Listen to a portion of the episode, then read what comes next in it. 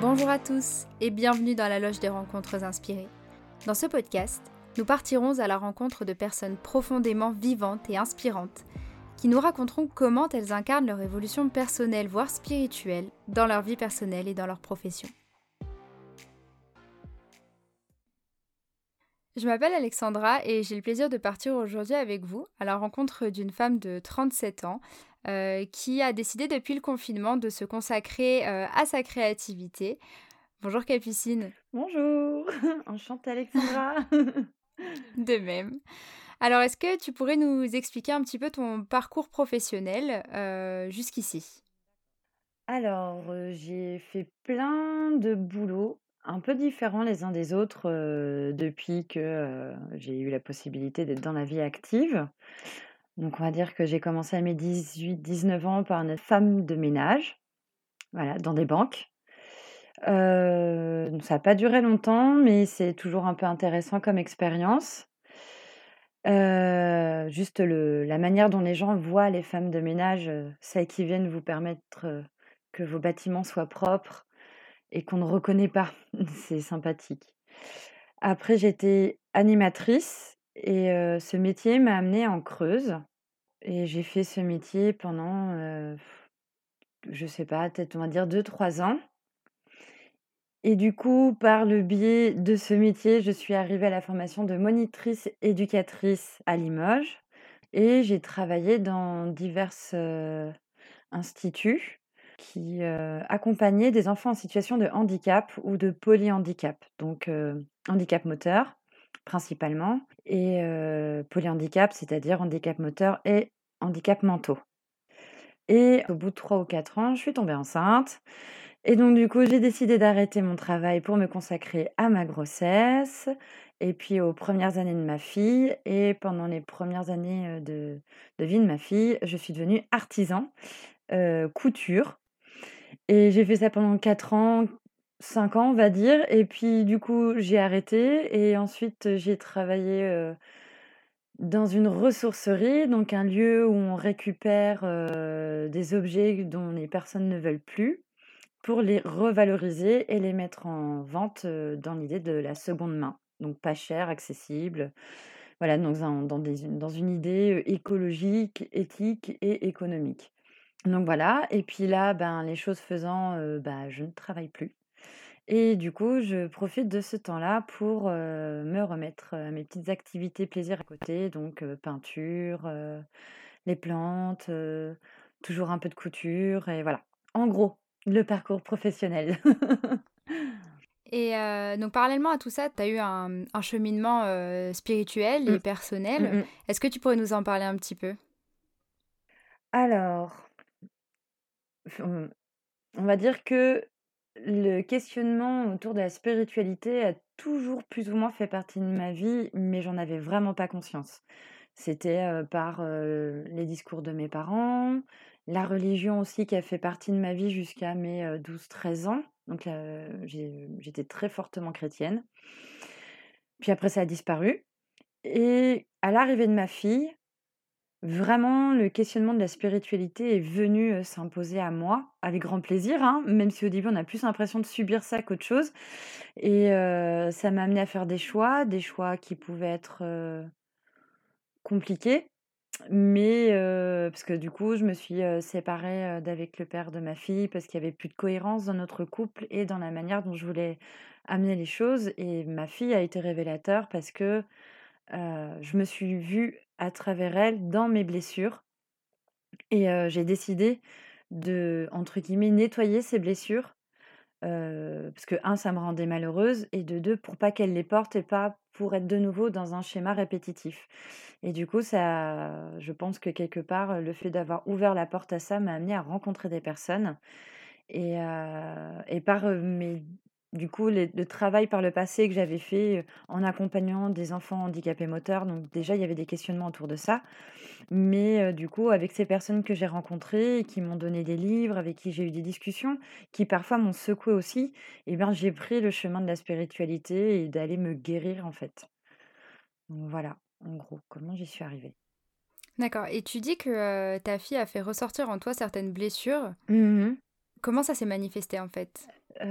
Alors, par diverses, manières, je pense, mais moi, régulièrement, je me voyais avoir un discours qui ne m'appartenait pas, sur ma fille et ma fille réagir comme moi je pouvais réagir étant enfant et ça me blessait. Mmh. énormément de la de me voir moi répéter ce schéma, mais en plus ça a réveillé mes blessures en fait, de l'avoir, de l'avoir dans une forme de souffrance en fait, ça me ça ça ça me renvoyait à des souvenirs que j'avais enfouis au fond de moi et je pourrais même pas dire exactement quels souvenirs c'était, mais c'était plus des ressentis en me disant: «Ah je connais cet état en fait» et Mmh et puis avec la relation enfin la relation avec son père en fait où quand on s'est lancé, dans l'enfantement, dans le vœu de de l'enfantement, on était, très sûrs de nous, on a géré nos blessures, la relation avec nos parents, maintenant elle est claire, la colère envers nos pères parce qu'on était pareils, on avait les mêmes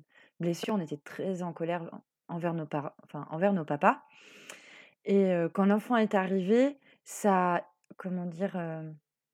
Quelque part exalté ou ça a rendu plus fort en fait, Mmh mh. Mmh cette relation en fait avec nos papas, nos colères, nos colères intérieures, notre relation à nous-mêmes en fait et c'est devenu très explosif avec le père. C'est quelqu'un de très bien, hein, c'est juste qu'on voilà, ça on a ça a appuyé encore plus sur nos blessures et on a appuyé l'un l'autre sur nos sur les blessures de l'un et l'autre. Enfin, c'était vraiment, et et moi je voulais pas amener ça à ma fille. Je me suis partie sur l'idée que, je voulais je veux montrer encore aujourd'hui à ma fille qu'un adulte, c'est toujours, une personne en devenir, qu'elle a le droit aux erreurs et qu'elle a le droit de de grandir et de d'évoluer et de changer d'idée, en fait. Qu'un adulte, c'est pas un état fini, point barre. C'est c'est toujours en enfin, c'est toujours en mouvement, c'est toujours en évolution, voilà. Mmh Donc voilà. Mais c'est intéressant parce que tu dis que tu pensais avoir, réglé beaucoup de choses Mmh. Et en fait, heu, de donner naissance, ça t'a fait te rendre compte qu'en fait, il y avait beaucoup de choses que tu avais pas réglées. Oui, c'est ça. C'est ça et d'ailleurs, je pense que c'est ça pour, heu, pour tous les parents. Du premier enfant, encore plus.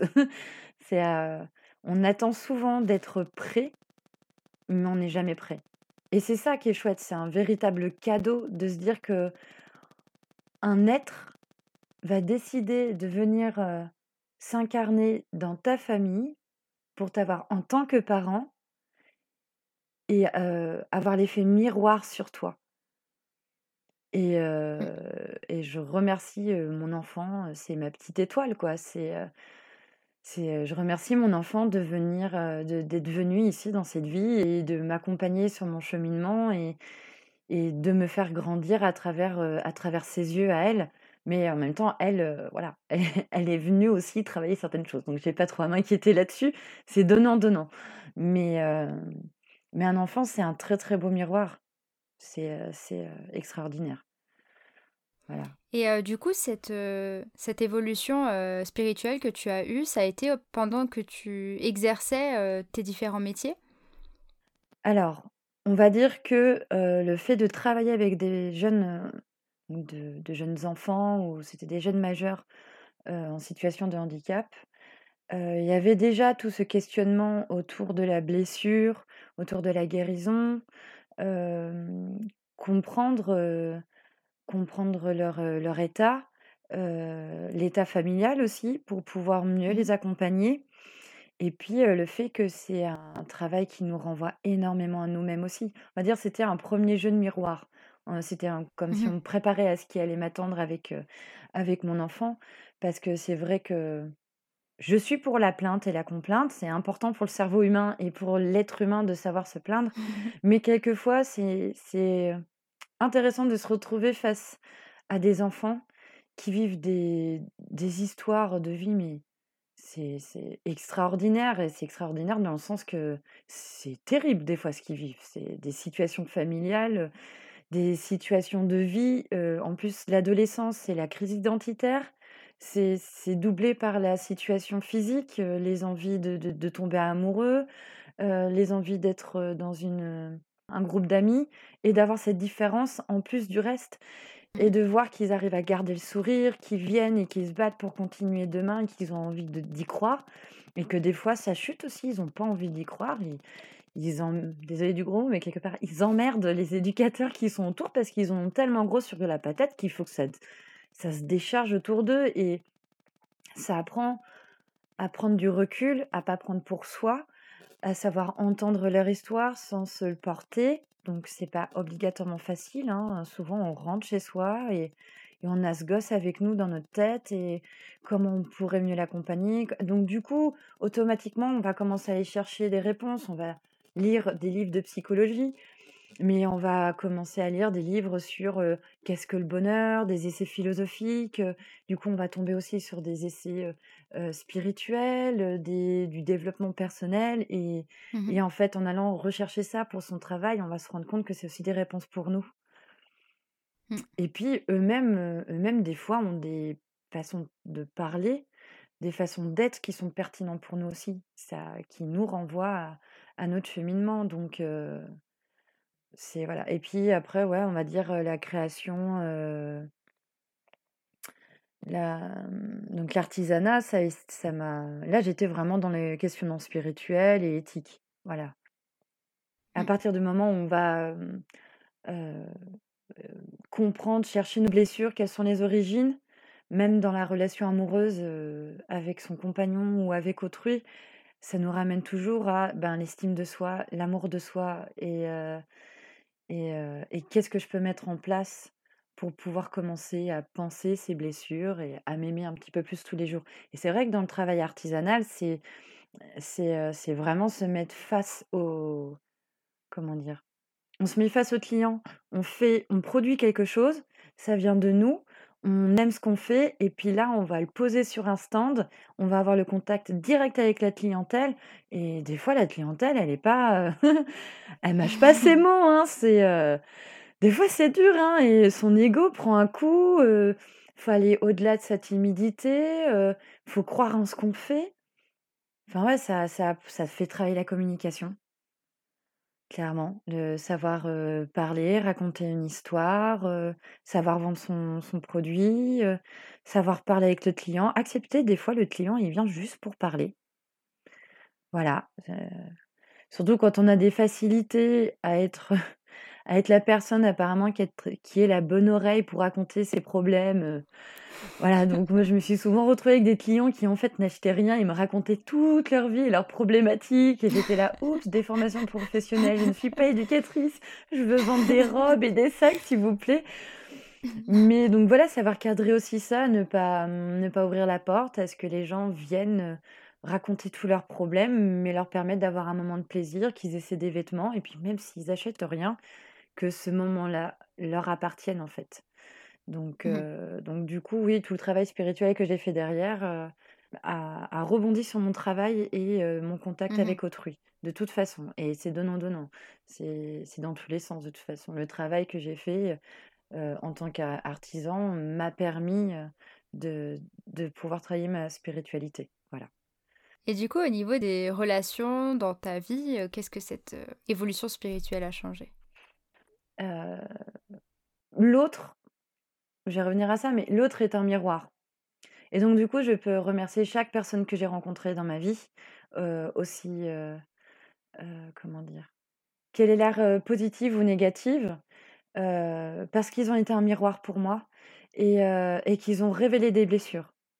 Et je crois que la spiritualité, elle m'a permis ce travail-là, cette prise de recul, de pas prendre obligatoirement les choses pour moi, mais de savoir entendre ce qui se passait et surtout d'entendre entre les mots, d'entendre dans le silence ce qui pouvait se passer. Parce que je pense pas obligatoirement que quand les gens viennent vers toi et te disent ce qui va ou ce qui va pas, c'est obligatoirement pour toi. Moi, je suis toujours dans l'idée que on va parler du reproche, par exemple. Je suis toujours dans l'idée que dans le reproche, l'autre, il parle de lui. Mais il faut savoir accueillir ça et ne et ne pas, c'est pas tout le temps facile, hein, mais ne pas ne pas le prendre pour soi. Mais savoir que quand quelqu'un, communique avec toi et que toi, ça vient profondément te blesser et qu'à ce moment-là, tu as une montée d'émotions, c'est à ce moment-là qu'il faut savoir le remercier parce que cette émotion, elle vient de te parler d'une blessure. Et, Mmh. et du coup, je, je crois qu'au fur et à mesure, la spiritualité, elle m'a permis de comprendre ça et de, de vivre chaque expérience comme un moyen de pouvoir grandir et évoluer et du coup de me guérir.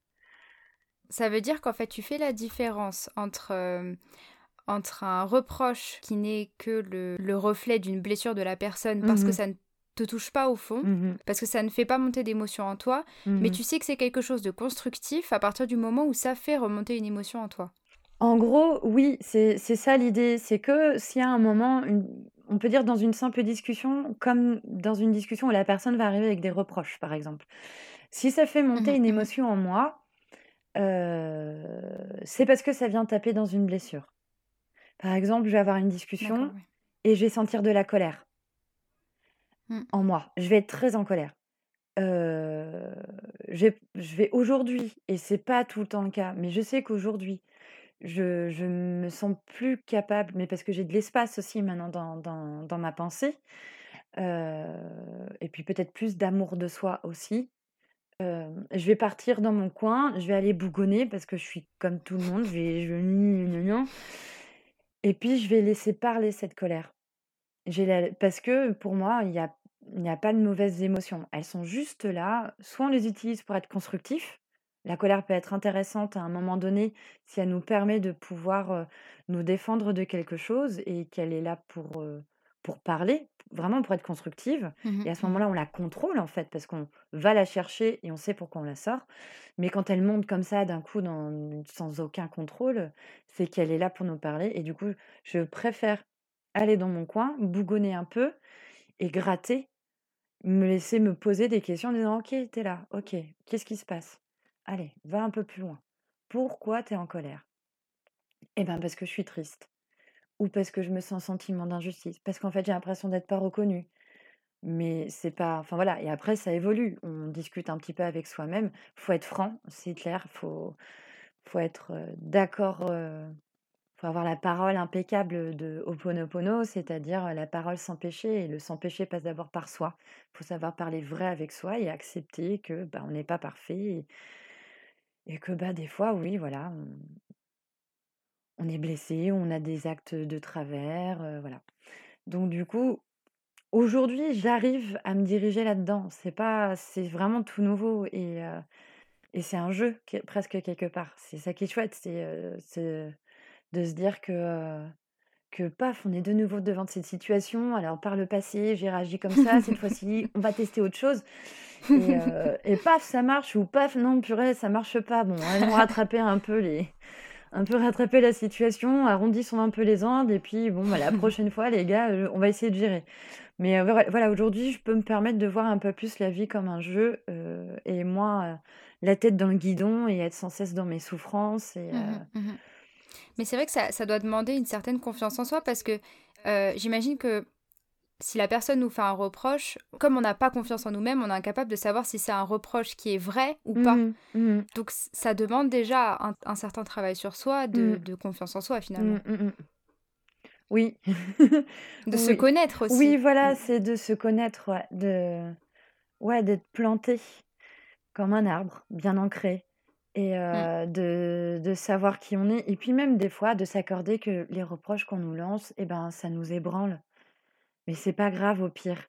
C'est, c'est, c'est... Ouais, il n'y a rien de grave à mes yeux. Et puis au pire, si ça t'ébranle, eh ben, c'est qu'il y a encore du boulot à faire.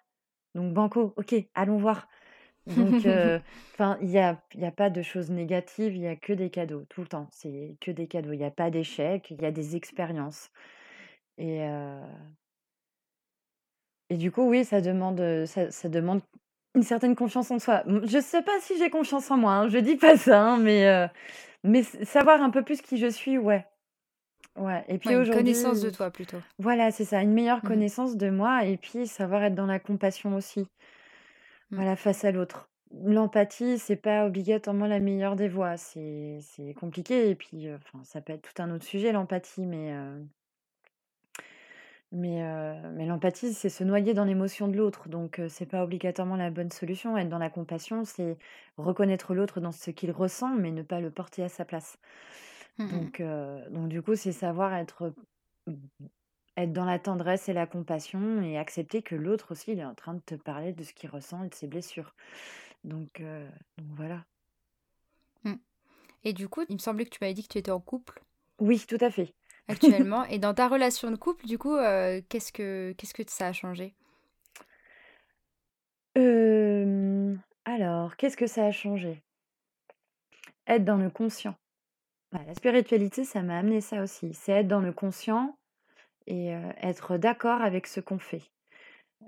et du coup, aujourd'hui, je, je suis très contente. L'univers a répondu à mes commandes, mais c'est que je devais être prête. voilà, parce que j'en ai, j'en ai chié avant. Hein, mais je regrette aucune de ces histoires parce que chacune, elles m'ont, amené des choses et, ça a été tout le temps des révélations. Et c'est des superbes personnes, donc c'était pas fait pour être ensemble. Mais voilà. Mais là, aujourd'hui, j'ai vraiment quelqu'un qui est là-dedans aussi. Il n'est pas dans la spiritualité, pas du tout. Lui, c'est, on va dire presque, c'est un scientifique. Il a un esprit scientifique. Il est plus cartésien, mais moi, ça me permet d'avoir le droit d'être un peu plus dans les étoiles parce que je sais qu'il aura tendance à me rattraper par le pied et me dire mmh, Attends, mmh, va pas trop là-haut, reste un peu dans la matière, c'est bien aussi. Et, et dans notre façon de communiquer, donc c'est pas tout le temps, c'est pas tout le temps gagné non plus, mais c'est dans le parler vrai. Voilà, on n'est on n'est pas dans le reproche. On cherche vraiment pas à être dans le reproche, à savoir dire ben moi, moi j'ai ressenti ça, moi j'ai besoin de temps, donc je sais que dans un des autres podcasts que tu as eu, il y a eu l'explication du parler girafe et du parler chacal. Donc voilà, le, parler avec le, moi, le je, ce que je ressens, et l'autre, le tu, qui attaque en fait l'autre. Donc voilà, ça a déjà été expliqué très bien d'ailleurs, je trouve. Mais donc voilà, c'est, on est beaucoup dans le parler du ressenti, l'écoute de l'autre, l'écoute, l'acceptation aussi que l'autre n'est pas tout le temps capable d'entendre ce qu'on dit aussi, ça peut être compliqué pour l'autre. Donc, laisser du temps, ne pas supposer ce que peut penser l'autre, parce que c'est souvent ça la, problématique, c'est que c'est qu'on va essayer de comprendre l'autre, qu'on va essayer de penser à sa place, qu'on va sans cesse supposer, et, et c'est là souvent où on rentre dans des nœuds, parce qu'on n'est pas l'autre en fait. On n'est jamais l'autre. L'autre est une identité à part entière, il est dans sa réalité. Et, euh, et il peut pas tout le temps comprendre par ce, ce par quoi je passe, mais, euh, mais savoir dire stop ou je suis pas d'accord, j'ai besoin de temps. Voilà. Je refais des contrats sans cesse. Lui aussi, hein, je pense, de son côté, un peu moins, parce qu'il se pose beaucoup moins de questions que moi. Lui, il est plus dans la simplicité, ce qui est bien aussi. Moi, j'ai tendance à me poser des questions et à renouveler mes contrats, mais vu que je suis dans, dans la blessure affective, je suis dans la dépendance affective, euh, j'ai besoin de reposer des contrats. Mais euh, quand je sens qu'il fait des choix dans sa vie qui, moi, me met sur le coup en insécurité, je, je prends du recul, je réfléchis à tout toutes les possibilités et me dire est-ce que je suis d'accord ou pas de continuer avec cette personne? Et bon, pour l'instant, ça a toujours été d'accord. ça a toujours été coup de fil au bout de deux jours. Bon, j'ai tout vu. Je peux trouver mon, je peux trouver ma place là-dedans, à condition que toi, de ton côté, tu puisses entendre que j'ai besoin peut-être qu'on pose ce genre de choses. Voilà, c'est tout le temps accepter de remettre les choses en question et, de renouveler le contrat. Du coup, vraiment, ça donne de la matière à la relation amoureuse aussi. Parce que mmh. vraiment, chacun, on est d'accord d'être l'un avec l'autre. Et, et, ça évite les contentieux aussi. Mmh je tiens à ne pas avoir de contentieux. Si je suis pas d'accord, ou si lui, il n'est pas d'accord, on en parle. Et, et on s'appartient pas. Voilà. Alors, tu, tu, parlais de dépendance affective. Est-ce que tu pourrais nous en dire quelques mots? Mmh. Alors, la dépendance affective, mmh, c'est des blessures, encore une fois, et toujours, on va dire. En règle générale, c'est des blessures et c'est des blessures d'enfance. C'est des manques et on va dire alors moi, la manière dont je vis la dépendance affective, c'est, c'est, l'annihilation de soi, c'est, l'existence de soi à travers l'autre. se sentir le droit d'être aimé que à travers les yeux de l'autre. Voilà et c'est se noyer dans sa relation et ne se nourrir qu'à travers la relation amoureuse et et moi, je sais que ça m'a porté préjudice pendant pendant des années et je me rends même compte aujourd'hui que ça a eu des effets sur mes relations amicales. Parce que même si c'est moins fort, on répète ce genre de schéma avec des amis, on on va les solliciter, on va avoir peur qu'on n'est pas à la hauteur, qu'on n'est pas assez bien pour être aimé, qu'ils vont pas avoir envie de nous voir, qu'en fait on les saoule, enfin moi, j'ai eu ce genre de de problématique, heu, toute seule, hein, dans ma tête, hein, bien sûr, heu, vis-à-vis de certains amis. Maintenant, je me pose moins de questions parce qu'ils ont leur réalité, ils ont leur haut et leur bas. Et puis, des fois, entre amis, on n'est pas dans des énergies qui nous permettent de de pouvoir, heu, comment dire? De pouvoir être en harmonie. Voilà, on a tous des énergies et des fois, bah, quand les 2 sont dans le down, heu, on peut pas être potes, quoi. Heu, voilà et en amour, du coup, tout ça s'est extrapolé, c'est encore plus fort et heu et on a tous des systèmes de défense et souvent, en plus, c'est des systèmes de défense qu'on met en place quand on est enfant, qui sont très bonnes quand on est enfant. Donc c'est, l'attaque, la fuite ou on s'éteint, on est figé. Donc c'est les 3 grandes lignes et quand on est en couple plus grand, vu que c'est, vu que du coup c'est c'est exacerbé, c'est encore plus fort et qu'on n'a pas eu d'outils, pour pouvoir faire évoluer ces systèmes de défense et ben, on ressort ces vieux systèmes d'enfance et le, «Suis-moi, je te fuis», «Fuis-moi, je te suis», avoir l'impression sans cesse que si l'autre il nous dit: «Non», on est dans le rejet. Il veut pas de nous, heu, il veut rien faire avec nous, heu, non, non, en fait, c'est pas ça, c'est, heu c'est ce que j'ai appris avec le temps. Donc, j'ai écouté beaucoup de vidéos de Véronique Keun, que je conseille à tous les gens qui sont dans la problématique de l'amour. Après, il y a plein d'autres personnes qui conseillent très bien en amour. Il y a Jacques Salomé, je pense ça va parler à tout le monde, heu, qui est, heu, qui est extraordinaire sur l'amour de soi, l'amour de l'amour avec, heu, l'autre dans la, la relation amoureuse, mais aussi la relation avec ses enfants, la relation amicale et Véronique Keun, vraiment, c'est quelqu'un qui a, été, comment dire? C'est sa passion. Elle elle le vit. Elle vit les expériences amoureuses, donc ce qui est chouette avec elle, c'est qu'on peut, elle a son expérience qu'elle partage avec les autres quand elle en parle, mais mais vraiment elle voit tout et elle voit toutes les formes d'amour possibles et la rupture, la jalousie, l'amour libre, le divorce, l'infidélité, enfin tous ces questionnements-là et et moi je sais que j'ai été dans des schémas où,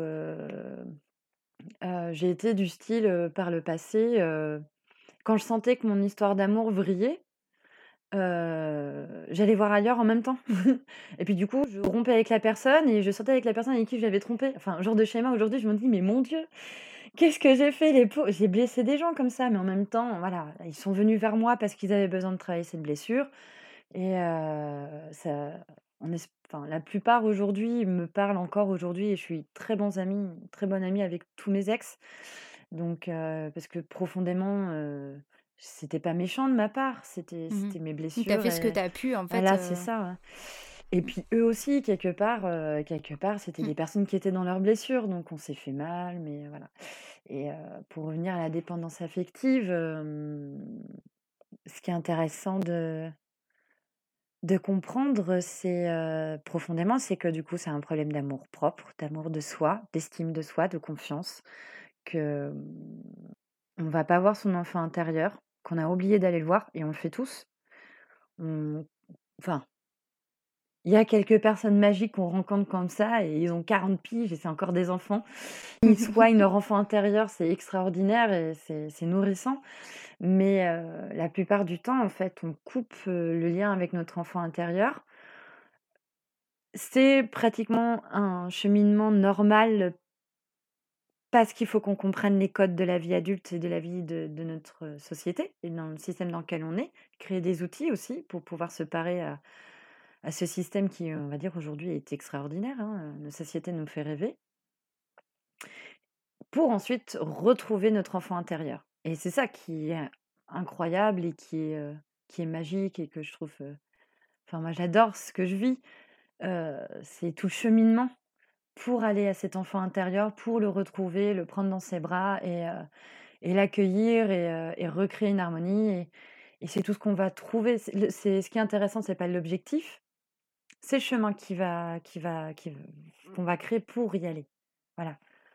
Parce que du coup, ben, cet enfant intérieur, il va prendre encore, il va prendre vraiment de la valeur quand on va le retrouver et quand on va partager les choses avec lui et qu'on va réussir à, à jongler en disant bah là écoute c'est l'adulte ok donc carré responsable organisé et tout et puis là hop, je te reprends et, on va aller s'amuser tous les deux et on va aller vivre l'amour la création le partage toutes ces choses là mais du coup je c'est mon avis personnel mais je pense qu'il prend plus de valeur quand on a quand on a refait le chemin pour y aller. Donc voilà et du coup on comprend à ce moment-là que dans la relation amoureuse qui fonctionne ce qui fait que l'autre t'aime plus, c'est quand tu vis ta vie. Parce que tu vas l'enrichir. Je voulais apporter deux précisions. Euh, l'enfant intérieur, il me semble qu'en psychothérapie, donc c'est vraiment le. Dis-moi si je me trompe, hein, mais c'est en fait le notre nous enfant avec tous ces traumatismes, avec toutes, euh, toutes ces blessures d'enfant en fait, qu'on a intégré inconsciemment et le but de, de la thérapie avec l'enfant intérieur, c'est de revenir voir cet enfant-là, de penser ses blessures un petit peu euh, pour pouvoir mmh. euh, être un adulte mieux mmh. dans sa peau et qui a réglé ses traumatismes d'enfant en fait. Mmh. Alors, en psychologie, l'enfant intérieur, ça doit être ça. Après, c'est vrai que moi, quand j'en parle, euh, je pourrais dire que l'enfant intérieur, c'est l'être à l'état pur. Ouais, Et qu'il est dix fois plus fort que nous. Que celui qu'on est aujourd'hui en tant qu'adulte et que on va dire c'est le porteur de blessures. C'est pas c'est pas lui qui a été qui a été blessé, c'est cet être en devenir au fur et à mesure. Il y, a, il y a un moment dans notre vie, on se déconnecte de, de ça, de tout ce qu'il a à nous apprendre et de tout ce qu'il a à nous dire. Et souvent, quand on va le rencontrer,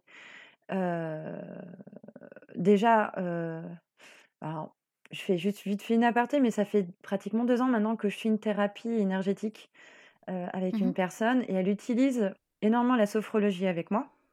Après, mmh elle utilise plein d'autres euh, plein d'autres systèmes énergétiques. Et, euh, mais je sais qu'elle utilise un peu cette idée de sophrologie, donc elle m'amène à aller rencontrer l'enfant, mais elle va, souvent, elle va m'amener à rencontrer l'enfant à 7, 10, 12, 16, tu vois? Et on va dire, la première grosse blessure est arrivée à mes deux ans. Je sais pas ce que c'est et c'est j'ai même pas envie de savoir ce que c'est. C'est inintéressant, ça a pas de sens d'aller chercher. C'est juste savoir là, il y a eu déjà un premier truc et à chaque fois que je vais et surtout quand je vais rencontrer cette petite fille de deux ans, c'est souvent elle qui me porte dans ses bras en me disant: «Mais pardonne-toi.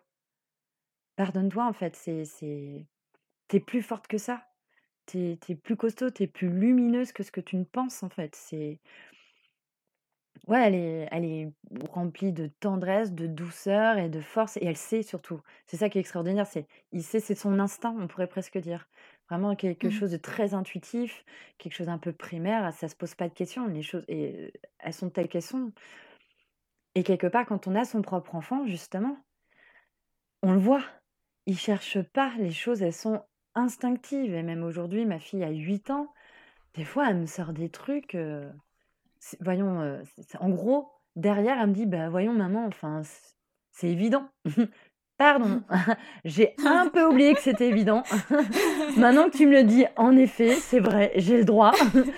Mais c'est des trucs tellement plein de bon sens, c'est génial. Et enfin, quelque part, l'enfant intérieur, c'est ça. Et, et les traumas, ils sont après, c'est cet oignon avec toutes ces enveloppes autour et qu'on vient, quand on se lance dans, le spirituel, dans le développement personnel, c'est ça qu'on va faire. On va enlever déjà cette première couche d'oignon qui est tellement épaisse. D'ailleurs, on le voit, hein, souvent c'est chiant sur un oignon, cette première couche. des fois, c'est même un peu pourri en dessous, donc c'est relou. Mais c'est enlever cette grosse première couche d'oignon. Donc souvent, c'est le moment terrible où on est dans nos angoisses, où les thérapies sont compliquées, on est dans les larmes, on est dans nos blessures. Et puis ensuite, au fur et à mesure, on les enlève, on les enlève, et puis on arrive à quelque chose de beau, de. En fait, l'idée, c'est que la lumière puisse nous traverser. Voilà. Donc, donc voilà, c'est... voilà. Après, c'est plein de sujets différents, mais Mais voilà, donc du coup, si on plonge profondément dans la dépendance affective, il existe aussi la con le contre-indépendant affectif. Donc, c'est oui, en effet, mais c'est exactement la même chose que le dépendant affectif, sauf que son système de défense, lui, ça va être dans le, dans l'enfermement de soi, sa bulle, un peu dans une forme de de rejet, mais en fait, il demande exactement la même chose que le dépendant affectif, c'est c'est: «Montre-moi que je peux je peux être aimé». Donc Mmh. donc voilà, c'est, et quand on va au profond enfin, quand on va au plus profond, c'est toujours, heu, l'amour-propre, l'amour de soi et c'est l'enfant intérieur qui peut nous amener cette reconnexion à à l'amour de soi parce que l'enfant, il sait, il l'est, point barre, s'il est dans le moment présent et et quand on est en connexion ou en tout cas régulièrement, on tient par la main cet enfant intérieur, peut venir les reproches, la terre peut peut trembler en face de nous. Si on n'oublie pas qui on est pas de souci. Voilà. Mmh, c'est trop beau. Et heu, du coup, est-ce que, la spiritualité et ton donc ton développement, personnel, se ressent un peu dans l'éducation de ta fille? Qui a, heu, 8 ans, il me semble? Oui, c'est ça. Oui, oui. Oui, oui, oui. Oui, oui, je je crois. Je crois qu'il y a ma propre éducation il y a le tri que j'ai fait dans l'éducation que j'ai décidé de faire avec ma fille. Heu, ça a été un gros questionnement, heu, autour de ça. Comment ne pas comment dire? Souvent, dans l'éducation qu'on donne à nos enfants, on est soit dans le: «Je fais pareil que mes parents» ou soit je vais contrebalancer l'éducation de mes parents. Je serai contre l'éducation de mes parents. Mais en fait, quand on cherche, heu, souvent au-dessus, nos parents, ils ont peut-être été contre la propre éducation de leurs parents. Donc du coup, on est dans un schéma répétitif générationnel. Enfin voilà. Donc à un moment, c'est se dire: «Moi, qu'est-ce que je veux donner à mon enfant? Quelle éducation je veux donner?» et et je vais plutôt voir les différentes éducations de ma famille comme un comme un supermarché. Je vais piocher ce qui m'intéresse et je vais accepter, accueillir ce qu'il y a d'autre avec lequel je suis pas d'accord, qui m'a peut-être créé des traumas et des souffrances. Mais c'est juste, je veux j'en veux pas. Mais c'est Mmh mh. Mmh existant mh. et je ne réfuterai pas ça.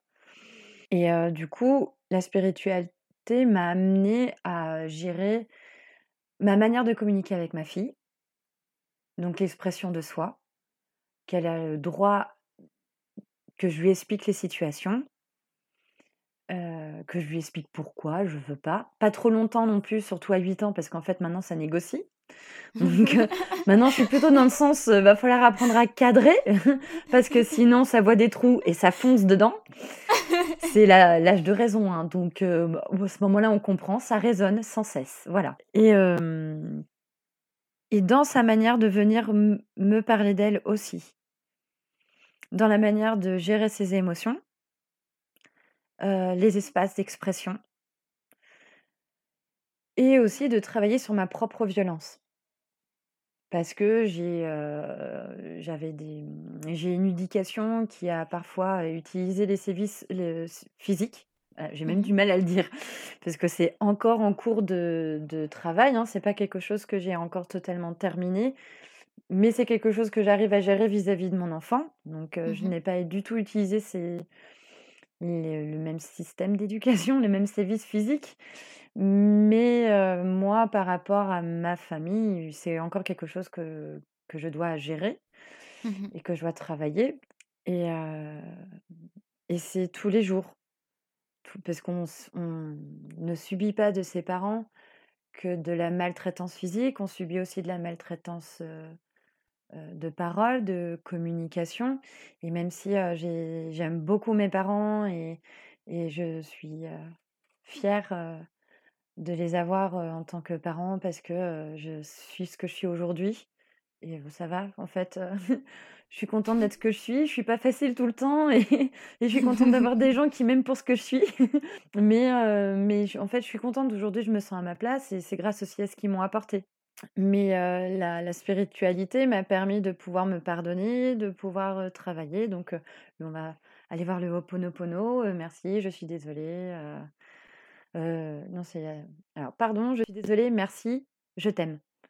Voilà. Et je conseille Oponopono, c'est les quatre accords Toltec en mode 10 fois plus de love, 10 fois plus d'amour, 10 fois plus d'outils. et, et ça fait un premier pas vers, le, vers la rencontre de l'enfant intérieur et de surtout accepter que, que l'on est beau même dans nos blessures et dans notre vulnérabilité. Et j'estime que c'est ce qui fait notre force. Donc pour revenir à mon enfant, oui, ça m'a aidé, ça m'aide encore aujourd'hui. elle est sensibilisée à ça aussi. Je, je souhaite qu'elle puisse être sensibilisée le plus tôt possible, mais pas non plus tout pas dans ta tête. Prends-toi tout ça, sinon je vais en faire une perchée. Il faut pas qu'elle soit perchée non plus, parce qu'il faut qu'elle puisse trouver sa place dans la société aussi. Et aujourd'hui, elle est dans une école publique, conventionnelle, avec des enfants qui ne pensent pas obligatoirement comme elle, qui n'a pas obligatoirement sa sensibilité et sa compréhension de l'extérieur qu'elle a, ce qui lui a déjà porté préjudice, parce que jusqu'à aujourd'hui, ça a été compliqué pour elle de trouver des amis avec qui partager. Donc elle avait tendance à se jeter sur les adultes qui étaient présents pour parler avec eux. Mmh et là, aujourd'hui, ça va mieux et elle vit même des dilemmes qui conviennent à des enfants de son âge. Donc même si je trouve que c'est... Des fois, je me dis, mon Dieu, mais elle se prend la tête pour rien. Je me dis, c'est bien, elle passe par ce par quoi un enfant de son âge doit passer. Voilà. Parce qu'il faut qu'elle puisse aussi se construire en, mmh tant, en tant que future adulte dans cette société avec les codes et pas, pas se retrouver à pas savoir quoi faire. Et moi, c'est ce que j'ai vécu et, et j'ai mis une dizaine d'années, voire un peu plus, pour comprendre comment fonctionner avec les autres parce que j'ai été élevée dans une bulle. Mmh c'est pas poule, c'est bulle. Et bulle, je sais pas si c'est mieux, mais en tout cas, le jour où on a 19 ans et qu'on sort de la maison, on comprend que dalle, quoi. Mmh, et on prend super cher. Et j'étais naïve, une bisounours qui galopait sur des, sur des arcs-en-ciel et n'importe qui qui venait me parler, pour moi, c'était quelqu'un de bon, de gentil, il ne, il ne me voulait aucun mal. Malgré que derrière, j'ai eu des adultes et des gens qui m'ont fait mal. Mais dans mon cerveau, c'est extrêmement compliqué de pouvoir de pouvoir imaginer que quelqu'un vienne vers moi pour en fait quelque part avoir une relation toxique ou répondre à quelque chose de toxique ou me vouloir du mal aussi. Il y a des gens, il y a des gens qui se servent de l'autre pour nourrir leur mal-être, donc ou leur mal tout simplement. Et, là, et quelque part, si je, jongle entre la spiritualité et, et le conventionnel et ce système avec lequel je suis pas d'accord, c'est pour lui permettre d'avoir un maximum d'outils. Donc voilà. Alors on se rapproche de la fin de cet épisode. Est-ce que tu aurais un dernier mot à dire à ceux qui nous écoutent? Je crois que acceptez-vous tel que vous êtes. On est tous divins, on est tous magnifiques. Pardonnez-vous. Les erreurs, elles font grandir. L'expérience nous rend sages. Et, et ouais, voilà. Et croyez en vous. Aimez-vous. Vraiment. On est tous beaux profondément. Et voilà, l'amour propre, le pardon. Merci beaucoup. De rien, merci à toi. Vraiment. Alors, euh, est-ce que tu veux qu'on puisse te retrouver quelque part? Est-ce que tu as, par exemple, je sais pas, une euh, page euh, Facebook, Insta, sur lequel tu veux qu'on te retrouve Oui, oui, on peut me retrouver sur mon compte Facebook. J'ai un Insta où sur l'Insta, je mets un peu plus mes créations. Mmh donc, tout ce qui est tapisserie et peinture et et petits instants de la vie, voilà. Donc, si par hasard vous avez envie de venir papoter avec moi, je suis toute oui, il n'y a pas de souci. Est-ce que tu peux donner les noms du coup de tes comptes? Alors, mon compte, mon compte Facebook, c'est Capucine, comme la fleur, Alper, H-A-L-P comme Paul, E-R-T, comme Tatiana. Mmh et exactement le, même pour l'Instagram. Ok, super. Bah, je te remercie beaucoup euh, d'avoir participé à cet épisode euh, et euh, je te dis à très bientôt. Oui, merci à toi et voilà, merci à tout le monde. merci à tous d'avoir écouté cet épisode. J'espère que cette rencontre vous a inspiré autant qu'elle m'a inspiré. Si vous le souhaitez, vous pouvez me suivre sur Instagram en tapant LLDRI-du-bas podcast ou sur la page Facebook La Loge des Rencontres Inspirées. Et vraiment, n'hésitez pas à me contacter, me faire vos retours, je me ferai un réel plaisir de vous lire. Si vous souhaitez aider ce podcast à évoluer, vous pouvez également aller le noter sur iTunes. Et en attendant de nouvelles rencontres, je vous souhaite une excellente journée et à très bientôt.